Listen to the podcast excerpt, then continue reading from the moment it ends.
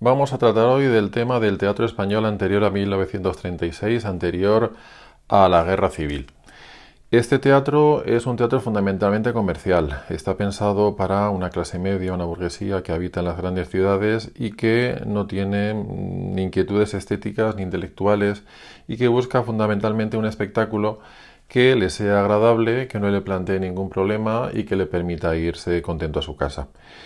Eh, fijaos en que el teatro es eh, pues una parte de la literatura, es eh, un de quehacer literario que tiene que ver mucho con una industria, una industria, la industria teatral, para la cual hace falta pues muchos medios, hace falta un local, hace falta un taquillero, acomodadores, actores. esos condicionamientos económicos hacen que los grandes empresarios teatrales eh, seleccionen obras para representar que sean del gusto de ese público burgués. Y por tanto, las innovaciones o el teatro que plantea algún tipo de problema eh, político, eh, moral, etcétera, es un teatro que no, no triunfa dentro de este ambiente. De esta situación se quejaron precisamente autores como Valle Inclán y García Lorca en esta época. Ya digo que lo que predomina es un teatro comercial frente al teatro innovador de estos eh, dos autores fundamentalmente, Valle y Lorca. Eh, el teatro de esta época es heredero fundamentalmente del drama romántico, del drama neorromántico, eh, de autores como por ejemplo Echegaray, al cual le dieron el premio Nobel, un autor que ahora mismo ya no se le representa demasiado, pero que en su época sí que gozó de bastante éxito y eh, eso sí presenta pues algún tipo de eh, personas que se dedicaron a innovar dentro de ese ambiente de teatro comercial. ¿eh? podemos señalar algunos.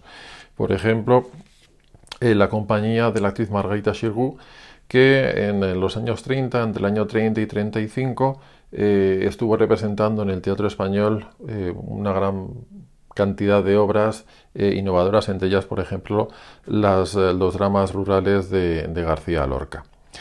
Eh, hubo también otras compañías eh, de teatros de arte, de, teatro innovador, como por ejemplo el Teatro de la Escuela Nueva, el Mirlo Blanco, que supusieron pues una, eh, una innovación y una renovación del teatro, pero que tuvieron pues una vida efímera precisamente debido a las dificultades económicas. Y luego también hubo intentos de conseguir un nuevo público a través de dos experiencias. Una fueron las misiones pedagógicas, otra la, barraca. Eh, lo que querían básicamente era eh, formar a un público, a un público que no estuviese contaminado por eh, los gustos teatrales convencionales para que de esa forma pues hubiese, diríamos, espectadores capacitados que gustasen de un teatro nuevo. Las misiones pedagógicas estuvieron eh, dirigidas por el autor de teatro Alejandro Casona. Eh, la barraca pues estuvo eh, ligada a la Universidad de Madrid y estuvo dirigida por Federico García Lorca y llevaban obras de teatro clásico a los pueblos para que de esa manera se formase este, este nuevo público que no estuviese, ya digo, mediatizado por los gustos de la burguesía. Eh, fijaos que estas experiencias pues se acabaron precisamente con la guerra civil, con el inicio de la guerra civil, pero incluso durante la guerra civil hubo eh, representaciones teatrales eh, en, grandes ciudades como Madrid, Barcelona o, Valencia. Lo que ocurre es que este, estas obras de teatro, muchas de ellas ya están mediatizadas como una forma de propaganda en favor de un bando o de otro. ¿eh? En concreto, pues eh, en el eh, bando republicano se formó el Teatro de Arte y Propaganda, dirigido por María Teresa León, la mujer de Rafael Alberti, una de las autoras de las que hablábamos a propósito de la poesía del, del 27. Hubo también otros autores como por ejemplo Rafael Alberti o Miguel Hernández que también escribieron obras para este teatro de propaganda. También hubo una actividad teatral parecida en la zona franquista.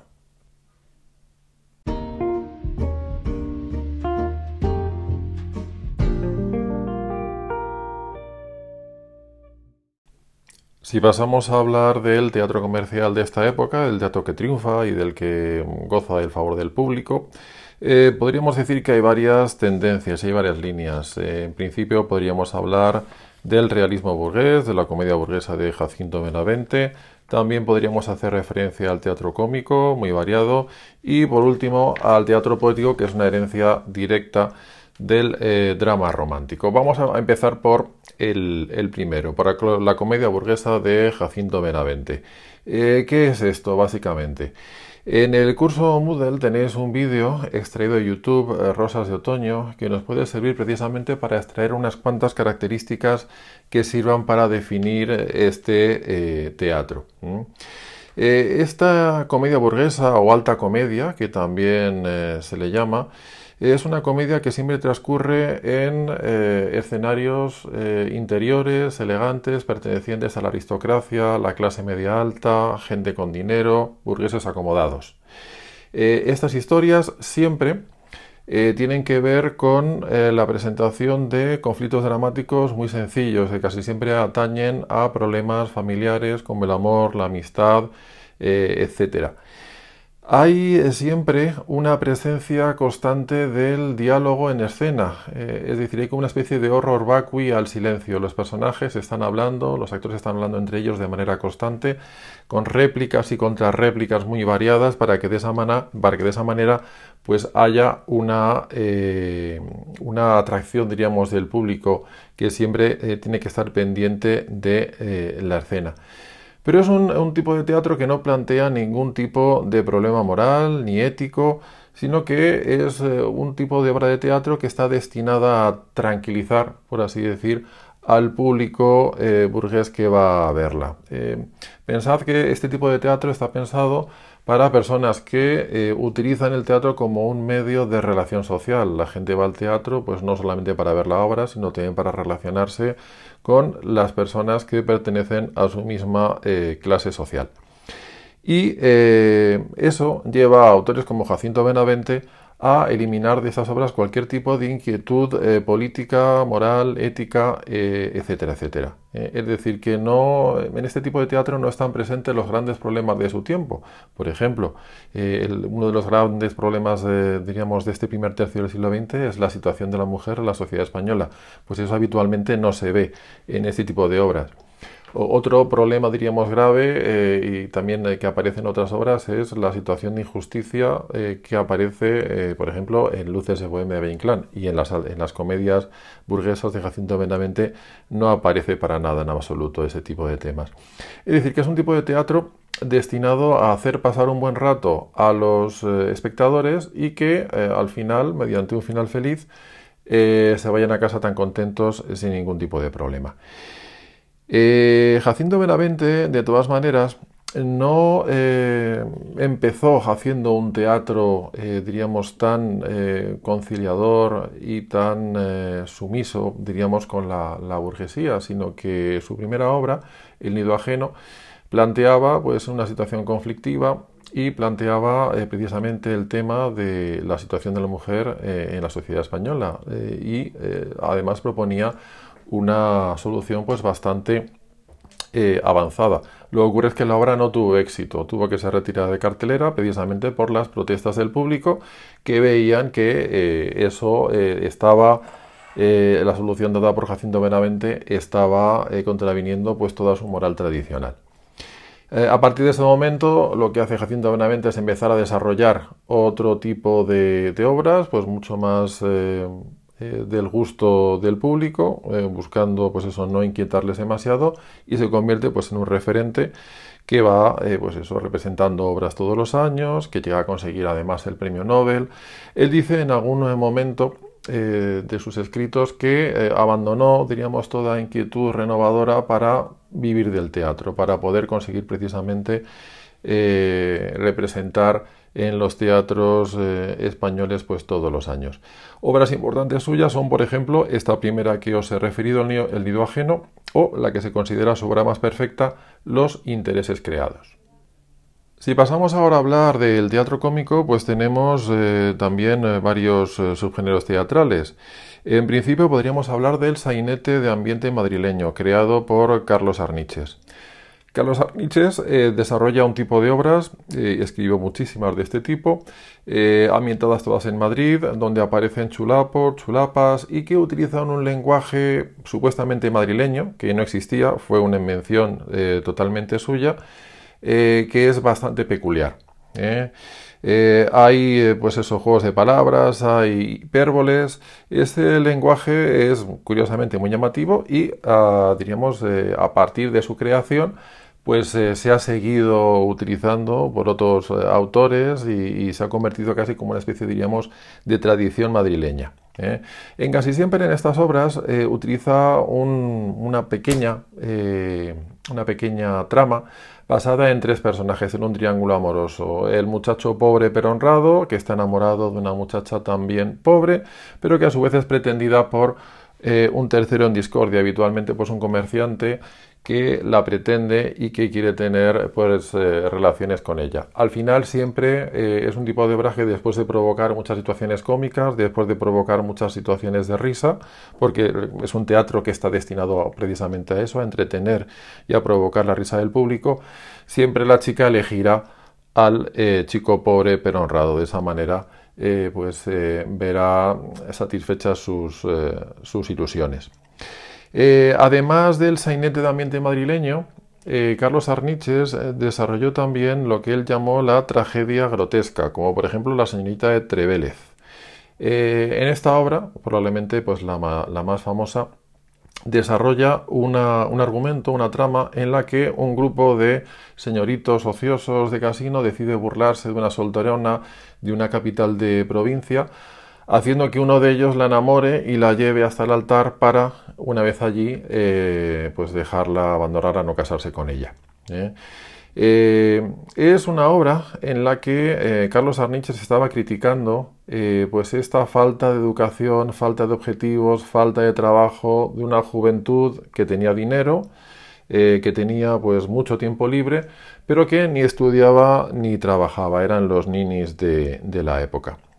Eh, precisamente por eh, haber eh, desarrollado este tipo de temas, Carlos Arniches pues, gozó del favor de la generación del 98 y se convirtió, a ojos, por ejemplo, de autores como Azorín, en un escritor importante, en un escritor renovador. De todas maneras, en estas tragedias grotescas hay también bastante humor y sigue siendo un teatro destinado a hacer reír al público. Otra línea teatral que podemos señalar eh, que tuvo bastante éxito en esta época es la comedia regional de los hermanos eh, Álvarez Quintero. Eh, en esta comedia regional pues plasman una Andalucía completamente falsa, completamente inventada, en la que son pues abundantes las bromas acerca de la manera de hablar de los andaluces y siempre presentan pues una temática amorosa con un final feliz. También dentro de este eh, teatro cómico podríamos señalar la Astracanada o Astracán de Pedro Muñoz Seca. ¿eh? El nombre de Astracanada o Astracán viene de los abrigos de Astracán, eh, abrigos de pieles que llevaban las señoras de la burguesía para ver este tipo de teatro comercial. Es un eh, tipo de teatro pues basado en el chiste fácil, en los equívocos. Eh, su obra más famosa es La venganza de Don Mendo, donde desarrolla pues una parodia del eh, teatro poético precisamente de, la época. Y por último tendríamos que hablar de este teatro poético. Y el teatro poético es claramente un heredero del drama romántico y es heredero del drama romántico porque eh, está ambientado viene la Edad Media, viene el siglo de oro y presenta personajes, eh, diríamos, con una moral pues bastante tradicional, una ideología tradicionalista. ¿eh? La obra más famosa de esta época del teatro poético es En Flandes ha puesto el sol de Eduardo Marquina. ¿Eh? una obra pues en la que hay mucha ideología, podríamos denominar de derechas, ¿no? porque cuenta los últimos momentos de los tercios de Flandes antes de la batalla de Rocroi, ¿eh? con pues, la consiguiente pérdida de la idea del imperio español, etcétera, etcétera. Hay mucha ideología de derramar eh, la sangre por la patria, de luchar por la bandera, etcétera, etcétera. Desde ese punto de vista, ya digo, refleja una ideología bastante tradicional. Y también tendríamos que señalar dentro de este teatro poético a los hermanos Machado con una obra eh, como por ejemplo La Lola se va a los puertos, donde también se utiliza el verso, pero eh, en esta obra lo que se intenta recuperar es el folclore andaluz popular, eh, que los dos hermanos Machado, Antonio y Manuel, conocían bastante bien y que simbolizan precisamente en el personaje de Lola. Para finalizar hay que recordar que todo este teatro comercial es fundamentalmente un teatro de evasión dirigido pues eso, a una clase media, a una burguesía, que utiliza el teatro no como un medio para reflexionar acerca de la sociedad de su tiempo, acerca de los problemas que tenían los españoles en esta época, sino simplemente como un medio de entretenimiento, de pasar el tiempo de ocio eh, que tenían disponible estas personas con medios económicos.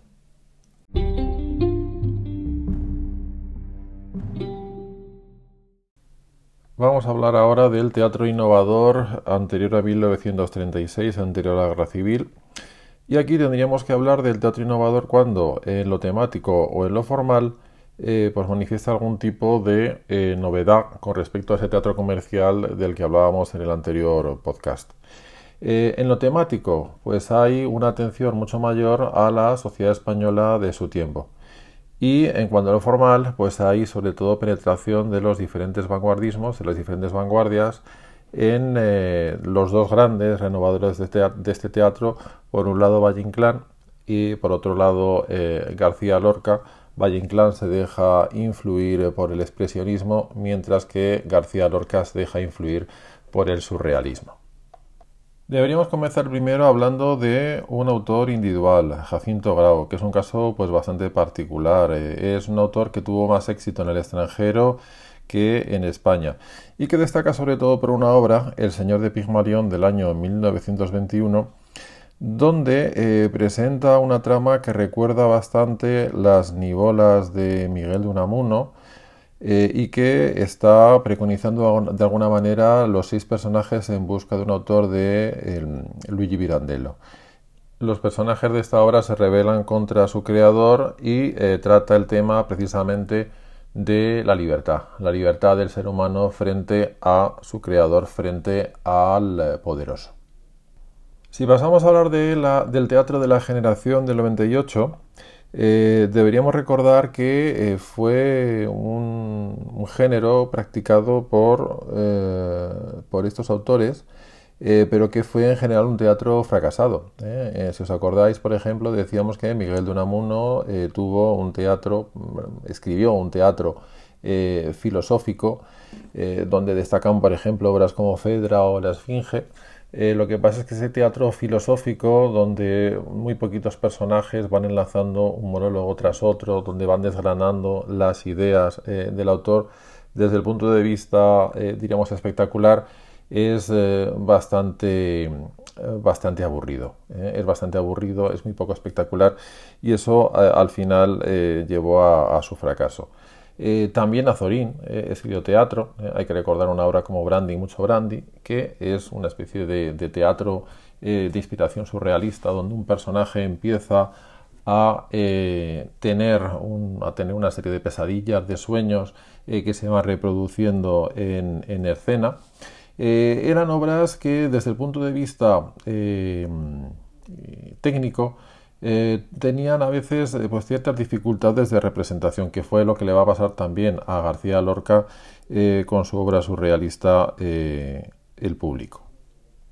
Pero el autor que destaca de la generación del 98 como autor teatral es Valle Inclán. Mm, Valle Inclán inició su andadura dentro de la corriente del teatro poético, un teatro poético tirando a modernista, eh, pero fueron obras que pasaron, o mejor dicho, que han quedado eh, para la posteridad sin mucha pena ni gloria, es decir, que tampoco son demasiado importantes. Destaca fundamentalmente por dos ciclos de obras, las comedias bárbaras, eh, un conjunto de obras de, teatro ambientadas en, Galicia, en un mundo rural, feudal, donde digamos, los personajes son ejemplos de diversas pasiones humanas y que desde el punto de vista teatral pues son eh, bastante llamativas, y ahí podríamos destacar, por ejemplo, su obra Divinas Palabras. y luego por algo que también conocemos bastante bien, el esperpento. ¿eh? El esperpento es obra de teatro político y expresionista que se caracteriza por presentar eh, la realidad eh, deformada de manera sistemática. ya conocemos unas cuantas cosas del esperpento porque tratamos de él precisamente en el tema de la generación del 98. El hecho, por ejemplo, de la utilización de un lenguaje deformado, el hecho de presentar a los personajes como fantoches, marionetas, eh, el hecho de animalizar, cosificar a los personajes y de presentar pues una realidad española eh, que está eh, básicamente deformada. Es un teatro de crítica política, es un teatro que está criticando la sociedad española de, su tiempo. y realmente no hay, diríamos, ningún tipo de eh, sector social que escape de esa crítica. En Luces de Bohemia del año 1920, que fue su primer esperpento, lo cierto es que prácticamente todos los personajes que aparecen en la obra son personajes negativos. Solamente hay alguno como el eh, preso anarquista o la mujer que sostiene a su hijo muerto en brazos. Eh, son los únicos personajes que tienen algún tipo de positividad y que tienen algún tipo, diríamos, de elemento positivo para el lector o para el espectador. Eh, esta obra busca precisamente el distanciamiento de los espectadores frente a los personajes, es decir, eh, los espectadores no se pueden identificar en ningún momento con ningún personaje de la obra porque esa es la mejor manera de que el espectador reflexione acerca de la situación que se le está presentando. ¿eh? Es por tanto un tipo de obra que está avanzando pues unos años antes las técnicas del distanciamiento eh, teatral de, Bertolt Brecht. ¿eh? Ya se sabe que él decía que el espectador debía ver a los personajes desde arriba, es decir, como un dios ve a sus criaturas, como a esas criaturas que están hechas de un material que evidentemente no es tan perfecto como el del dios. Es la manera que tiene precisamente el espectador de poder pensar pues mucho mejor acerca de la situación política que se le está presentando. Luces de Bohemia no fue el único esperpento que escribió Valle Inclán, sino también eh, su volumen Martes de Carnaval, que recoge pues tres eh, esperpentos diferentes. Eh, uno sería Los cuernos de Don Friolera, el otro Las galas del difunto y por último La hija del capitán. El título de Martes de Carnaval es un título paródico porque hace referencia precisamente a militares de carnaval, militares de risa. ¿eh? Es un libro que va precisamente en contra del militarismo imperante en la España de la época, que hay que recordar eh, en aquella época estaba gobernando el, dictador militar eh, Primo de Rivera. Valle Inclán también va a escribir melodramas para marionetas como, eh, por ejemplo, las obras que aparecen en su libro Retablo de la avaricia, la lujuria y la muerte. Mm, en esto va a coincidir precisamente, con García Lorca, porque también García Lorca va a escribir obras para marionetas. Si pasamos al siguiente apartado, la renovación del teatro cómico, aquí tenemos que citar a, Enrique Jardiel Poncela. Jardiel Poncela va a ser un autor fundamental no solamente en este periodo, sino también eh, en la posguerra.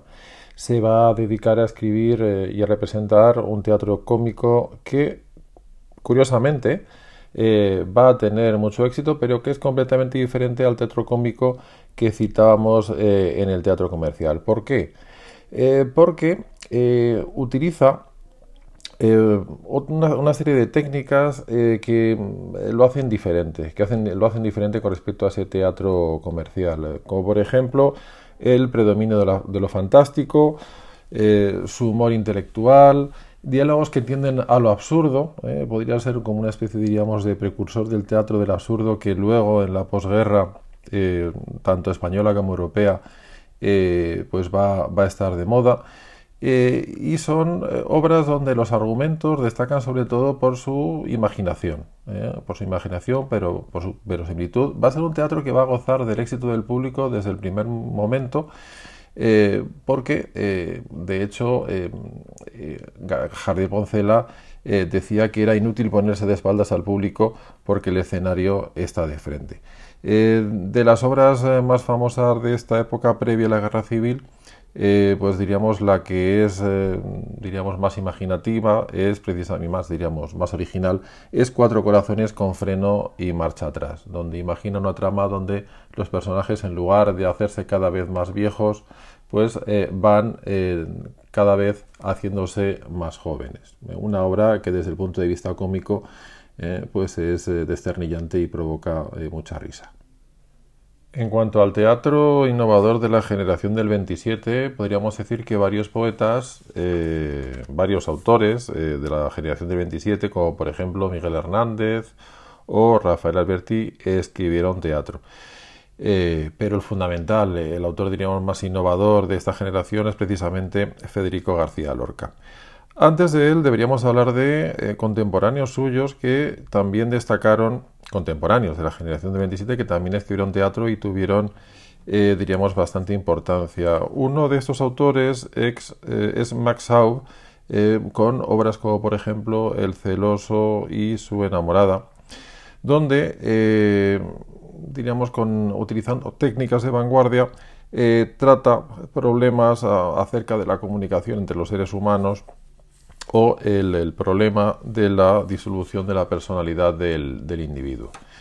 Otro autor importante, este sí que tuvo bastante éxito, es Alejandro Casona. ¿eh? Alejandro Casona con obras como Nuestra Natacha eh, trata también el, tema de la pedagogía autoritaria eh, que existía en los reformatorios de la época, proponiendo pues, otro tipo de educación. Os recuerdo que Alejandro Casona fue el, digamos, el director teatral de las misiones eh, pedagógicas. Alejandro Casona va a escribir un teatro, eh, diríamos, todavía más valioso en el exilio, eh, con obras como, por ejemplo, La Dama del Alba o Los árboles mueren de pie.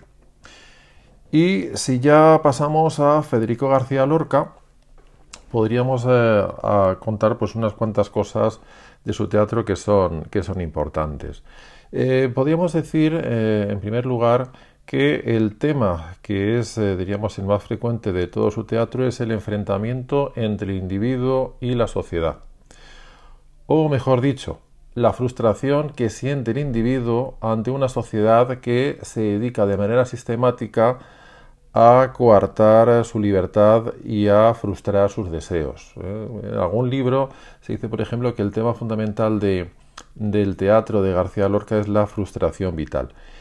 Que en ese tema recurrente y repetitivo interviniese, por ejemplo, su condición de homosexual, eh, que no salió del todo del armario en, su vida, pues a lo mejor es verdad que tuvo algo que, que, intervenir. ¿eh? Y probablemente eso le llevó a presentar siempre personajes eh, que no logran, por así decir, ni realizarse, ni expresarse con toda libertad y que están eh, casi siempre pues eh, dominados por un poder que no les deja que no les deja eh, vivir con total plenitud. El personaje protagonista de sus obras precisamente es la mujer, la mujer que es la que sufre en, la época pues una falta de libertad, una subordinación al varón y que se convierte precisamente en la figura emblemática de esa frustración vital. Eso por lo que respecta a la temática. Y por lo que respecta al estilo, pues evidentemente, el, conociendo ya un poco de la poesía de García Lorca, el estilo, el lenguaje de sus obras teatrales tiende precisamente al teatro poético, eh, utilizando pues gran cantidad de imágenes, de metáforas, eh, de hipérboles, suele alternar el verso y la prosa eh, y eso eh, lleva a que sea un teatro desde el punto de vista eh, del texto muy atractivo. Podríamos agrupar sus obras en, varios bloques. tras unas muestras de teatro inicial con El maleficio de la mariposa o Mariana Pineda, que podríamos encuadrar dentro de un teatro simbolista, podríamos decir que él escribe teatro de marionetas, teatro de títeres.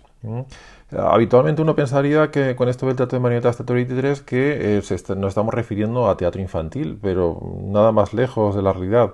Eh, simplemente se utilizan las marionetas, los títeres, pero para representar tramas, argumentos que eh, interesan, a, diríamos, a, que pueden interesar a los adultos. dentro del teatro de marionetas tenemos, por ejemplo, el retablillo de Don Cristóbal. Eh, también escribió farsas para personas, donde eh, las personas, los actores, actúan de alguna manera como marionetas, como títeres, es decir, desprovistos de esa eh, apariencia humana. Dentro de esas farsas para personas podríamos destacar Amor de Don Perlimplín con Belisa en su jardín. Tanto el teatro de marionetas como las farsas para personas eh, en el fondo pues buscan ese distanciamiento del eh, espectador con respecto a los personajes. Eso le permite presentar eh, tramas, argumentos, diríamos, más llamativos, más originales para esos personajes que son simplemente muñecos o que simplemente están muñequizados. Eh, también podemos agrupar otra serie de obras en lo que se ha llamado su teatro vanguardista, en concreto tres obras que son El público, así que pasen cinco años, y Comedia sin, título.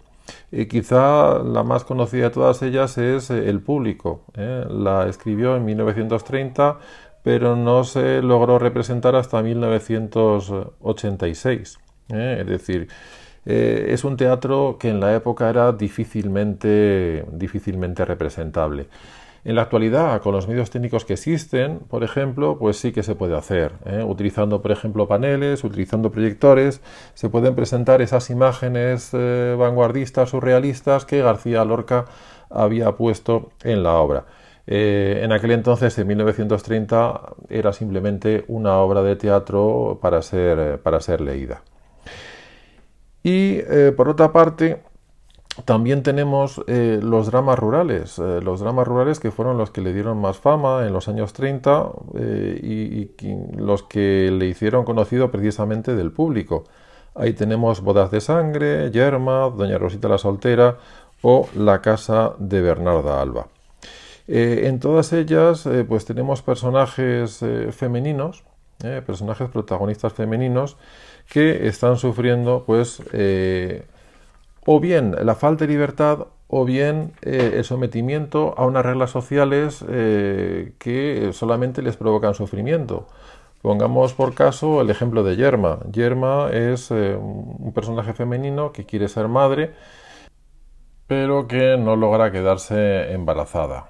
Precisamente por esa presión social eh, para ser madre, porque una mujer si no es madre entonces es como si no, como si le faltase diríamos algo. ¿eh? Esa idea social la tiene metida en su cabeza, se la transmite a su marido y al final eso lleva precisamente a, la tragedia, ¿eh? lleva precisamente al, al, final trágico. Por ejemplo, en la casa de Bernarda Alba, es también otro ejemplo bastante claro, ¿eh? la madre está eh, pues, eh, sometiendo a todas las hijas a un luto en plena juventud que evidentemente pues, no, no soportan. Ahí tenemos el tema, por ejemplo, de la libertad frente a la autoridad, las pulsiones eróticas enfrentadas a las normas sociales, la condición sometida de la mujer, eh, la crítica a una sociedad que eh, pues frustra y está eh, coartando pues la libertad de, los seres humanos. en el tema escrito tenéis bastante información sobre esta obra, sobre la casa de Bernarda Alba, por si os decidís a leerla o os decidís a ver el vídeo de la teatroteca, un montaje eh, bastante bueno. Tenéis ahí en, eh, el curso de en aula virtual, tenéis el enlace al, al vídeo de YouTube. Eh, de García Lorca hay que terminar diciendo que pese a haber sido fusilado en 1936, pues sus obras han seguido permaneciendo y actualmente es el autor español teatral más representado en todo el mundo. Sus obras pues, se representan en toda Europa, en Estados Unidos, en Sudamérica, eh, en, eh, en eh, Asia, etcétera, etcétera. Es decir, que probablemente sea nuestro autor más internacional. Pese a su fusilamiento, pues los fascistas lograron acabar con el hombre, pero no acabaron con la obra.